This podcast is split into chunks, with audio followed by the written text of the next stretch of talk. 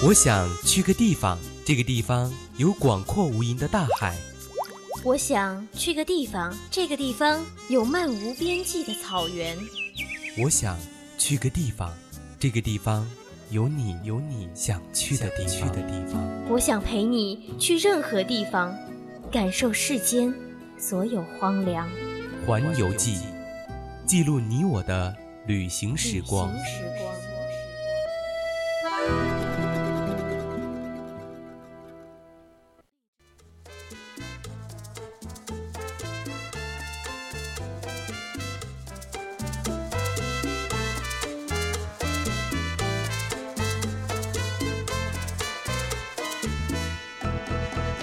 想给我的爱人。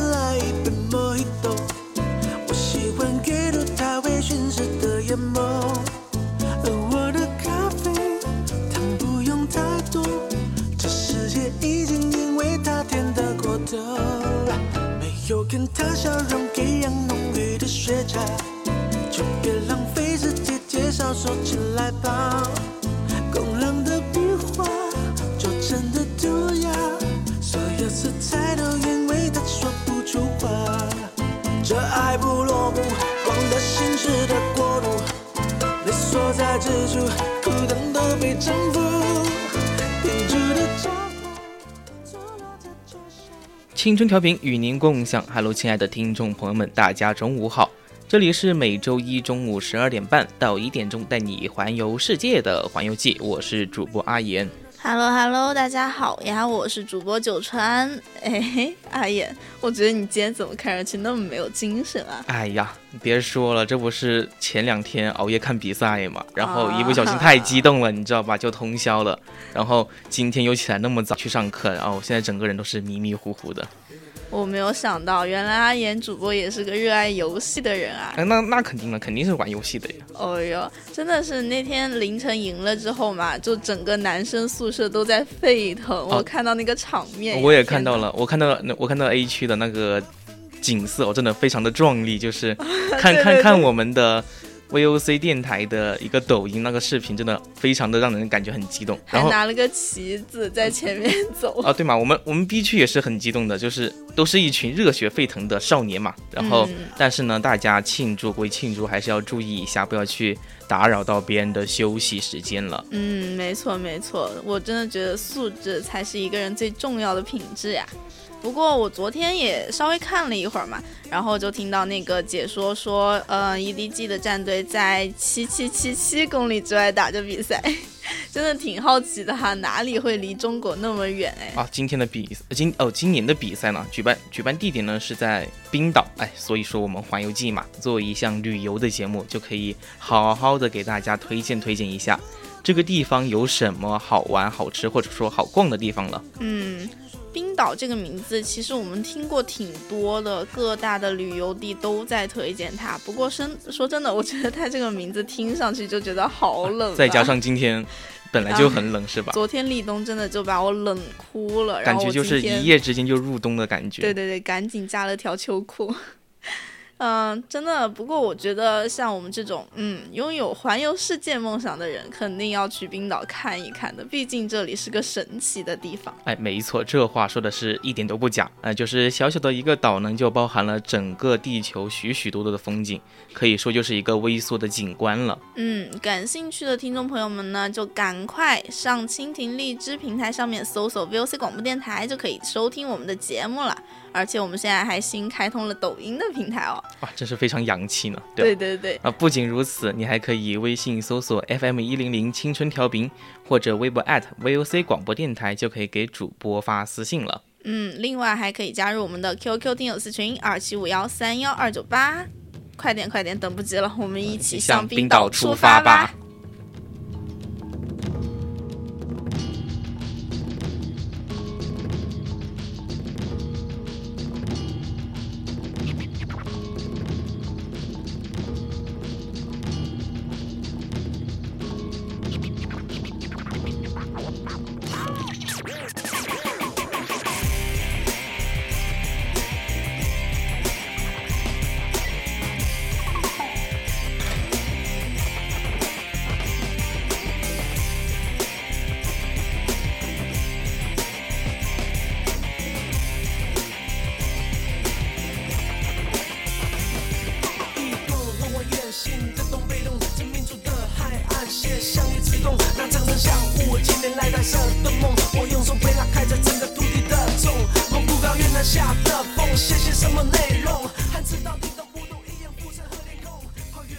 那么冰岛嘛，就名副其实，真的岛上有非常多的冰。然后由于它太太太太靠近北极了，所以呢，就导致这里的夏天就非常的短嘛。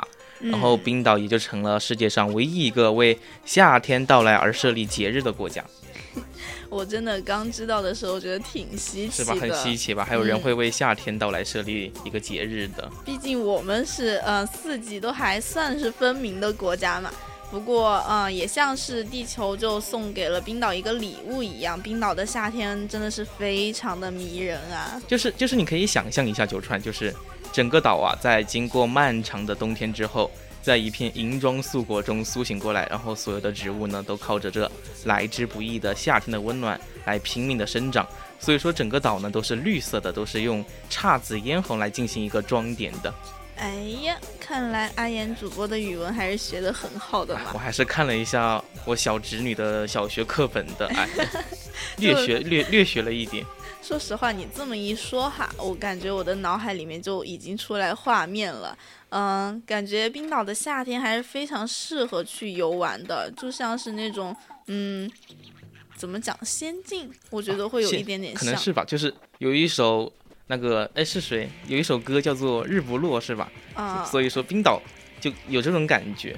啊，对对对，它是不是有那个呃嗯、那叫什么？它会处在南极和北极的。因为它因为它纬度特别高嘛，所以说嗯它太阳就会待在天上特别长，然后就会非常方便我们这些游客啊进行一些游玩，然后呢也会有一些比较难得的自然景观啊，就是感觉你整个人都倒时差了是吧？哦，对，呃就是像那个，可能可能半夜十一点十二点的时候太阳才刚刚落山的感觉，对对对对，所以说就是非常奇特。然后这个季节呢，就是有很多人去玩，嗯，不过其实，在整个夏天的话，冰岛失去了冰，也开发出了许多嗯另外的那种旅游资源嘛。哦，我我记得有一个叫做是什么冰呃岛马，你可以对对对骑着马，就是你可以骑着马，然后慢慢的行走在那个绿色的苔原之上，呃，享受一个大自然的美好。嗯，但我听说哈，冰岛马是非常特殊的，就是冰岛人对他们也就像是那种嗯恶龙对待财宝的感觉。哇，真是一个好比喻嗯，就不允许他们随便离开冰岛或者是怎么样的。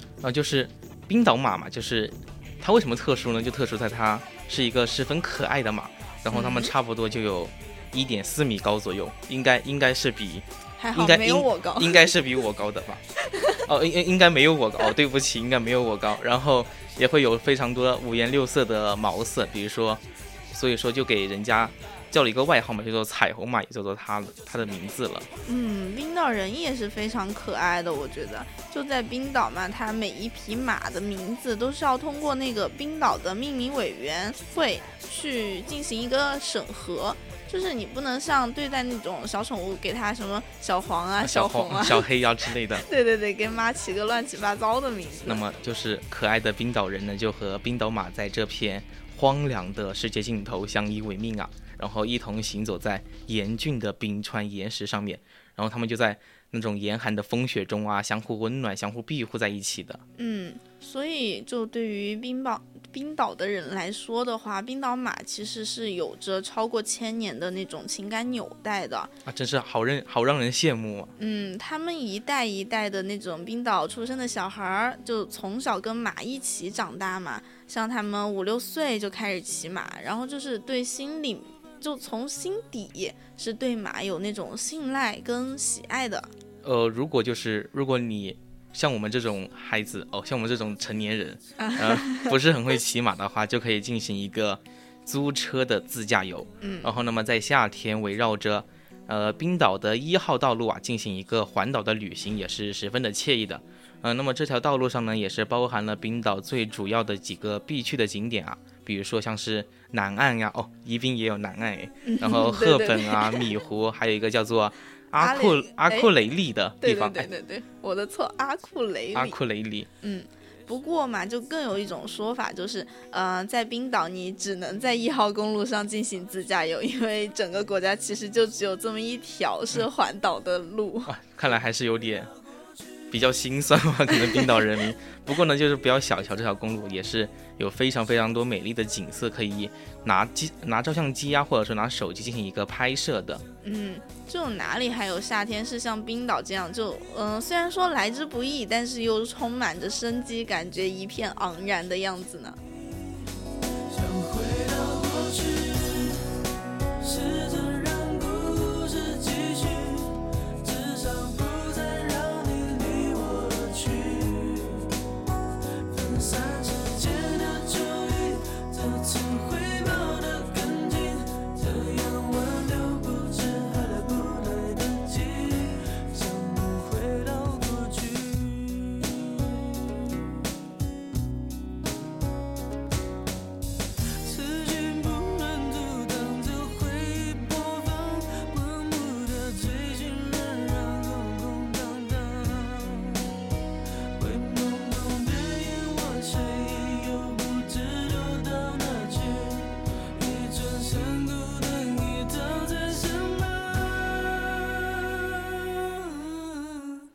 想回到过去，试着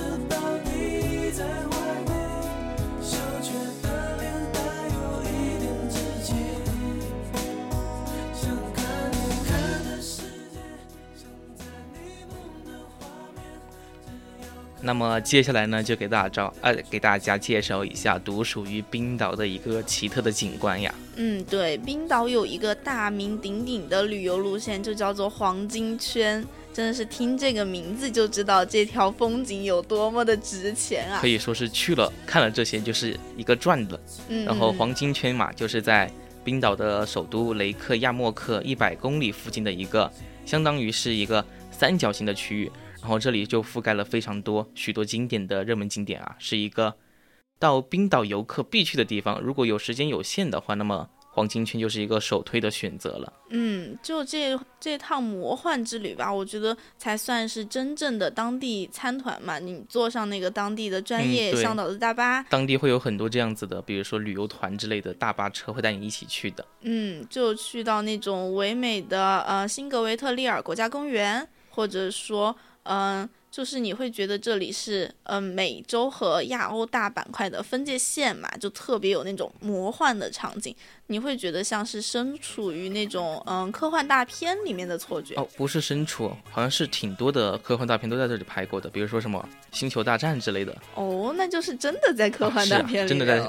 然后从雷克雅莫克出发嘛，然后往东北行驶，差不多驱车一个小时左右。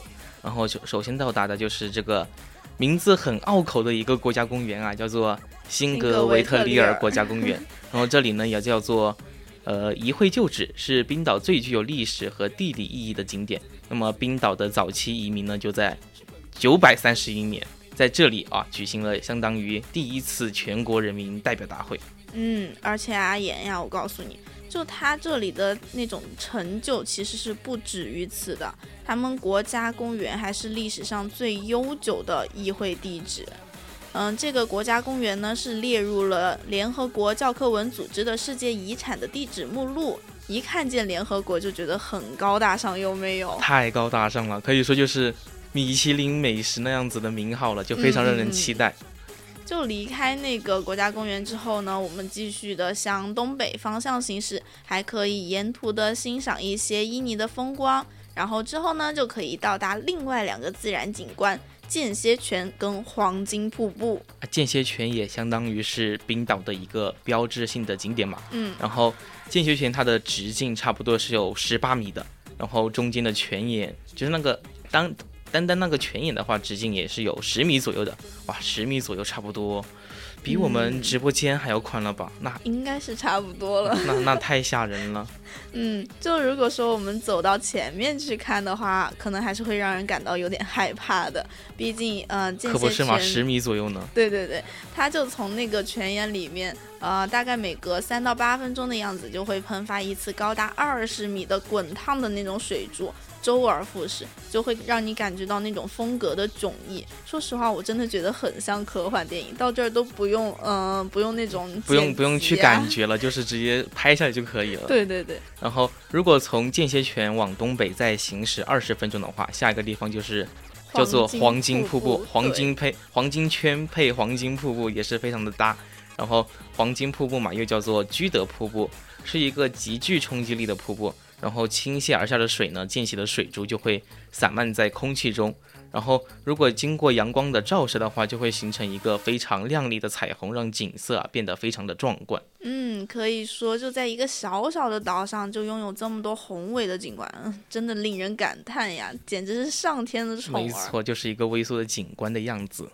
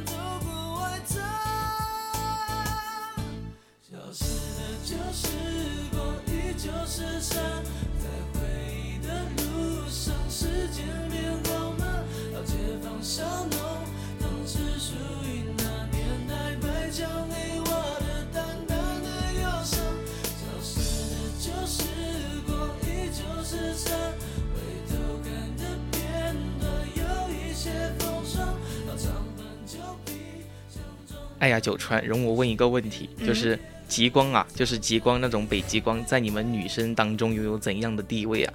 嗯，像极光这种东西，对于我们来说一般是可遇不可求的嘛。嗯、想看的时候遇不见，离开的时候又突然露面，真的是像极了爱情啊。没想到居然是这样的。然后，那么如果想去看极光的各位小伙伴，就一定要去冰岛，说不定就会、遇就能如此爱遇上爱情之类的。对对对，冰岛可以说，嗯，可以说是我们整个地球上最方便看极光的地方了。一年大概八个月，全冰岛都可以看到北极光。就虽然说芬兰啊、加拿大、阿拉斯加这些地方也是追极光的好地点，但是冰岛可是世界上唯一一个可以全境观看北极光的地方。如果如果你条件如果更有钱的话，也可以去北极，不过那就太冷了。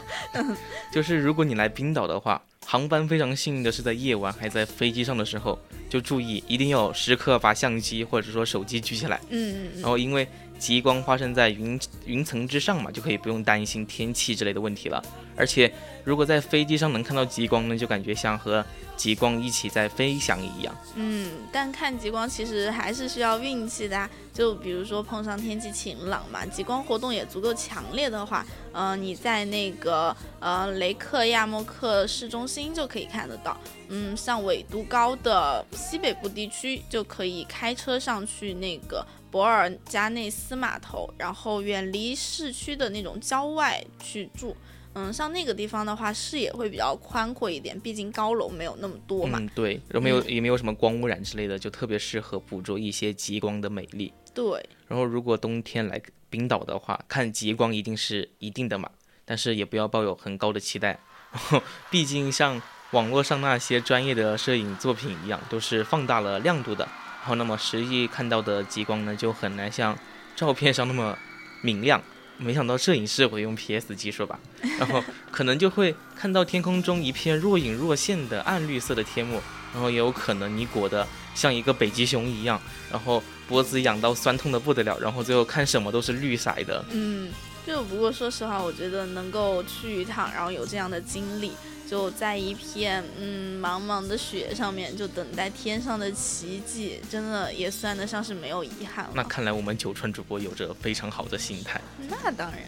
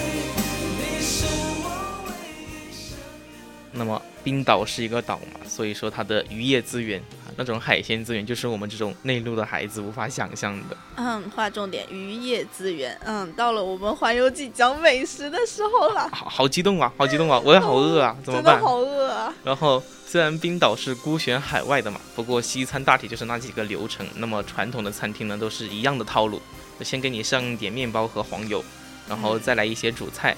那么主菜呢，就有很多鱼的可以选择，就比如说。对啊比如说三文鱼啊、鲶鱼啊、鳕鱼，还有龙虾，可以说嗯整个胃都是被海鲜给填满的。嗯，冰岛其实除了鱼多的话，羊也很多哎，说不定你见到的羊都比人还多。那那 确实因为冰岛太地广人稀了。嗯，所以他们羊肉其实也是经常有的。像运气好一点的话，有些餐厅也会有那种鸡肉啊、鸭肉啊。但是我在想，他们有没有羊肉火锅呢？哦，那可能不清楚吧。火锅可是中国的嗯，特色、嗯 number one 呢。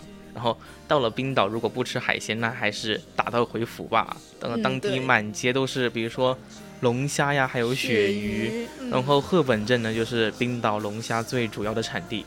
然后就连首都人民啊，也会专门开车到赫本镇品尝最新鲜的龙虾大餐。嗯，我们去到赫本镇的话，前菜可以选择一份龙虾汤，就从冰天雪地的室外进来，然后喝一口龙龙虾汤，真的，一下子身上就暖和了。然后呢，呃，那种蒜香的奶油小龙虾，口感非常的鲜甜，嗯、肉质是鲜嫩又有弹性，一盘真的不过瘾啊！而且另外的话，还有那种龙虾的披萨，嗯，口感真的是比普通的披萨要多了几分北极海域的特色。哇，龙虾披萨听上去好让人食欲大开呀！就是不知道意大利人会不会震怒。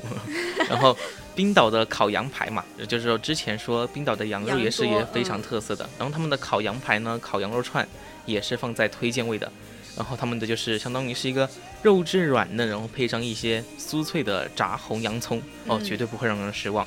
然后当地人呢就喜欢吃五分熟或者说生的羊肉，不过嘛，生羊排就那种样子血血血淋淋、淋淋腥烘烘的，然后我们亚洲人肯肯定就是有点难以接受的吧。嗯，对于我们来说可能难以接受，但是他们就可能们就是美食对对对说实话，我觉得像他们的那个小吃的方面也是特别有趣的。像二月份的时候，冰岛人庆祝的两个节目都和食物有关。嗯、在二月七日这天呢，冰岛的一些家庭啊、餐厅啊，或者说特别是面包房，就会做那种，嗯、那个叫奶奶油油甜饼饼圈对，相当于是一种甜甜圈吧。嗯，应该是。就它的形状大小其实是不太一样的。就传统的做法嘛，会填充一些奶油啊、果酱啊，然后现在有的会加巧克力。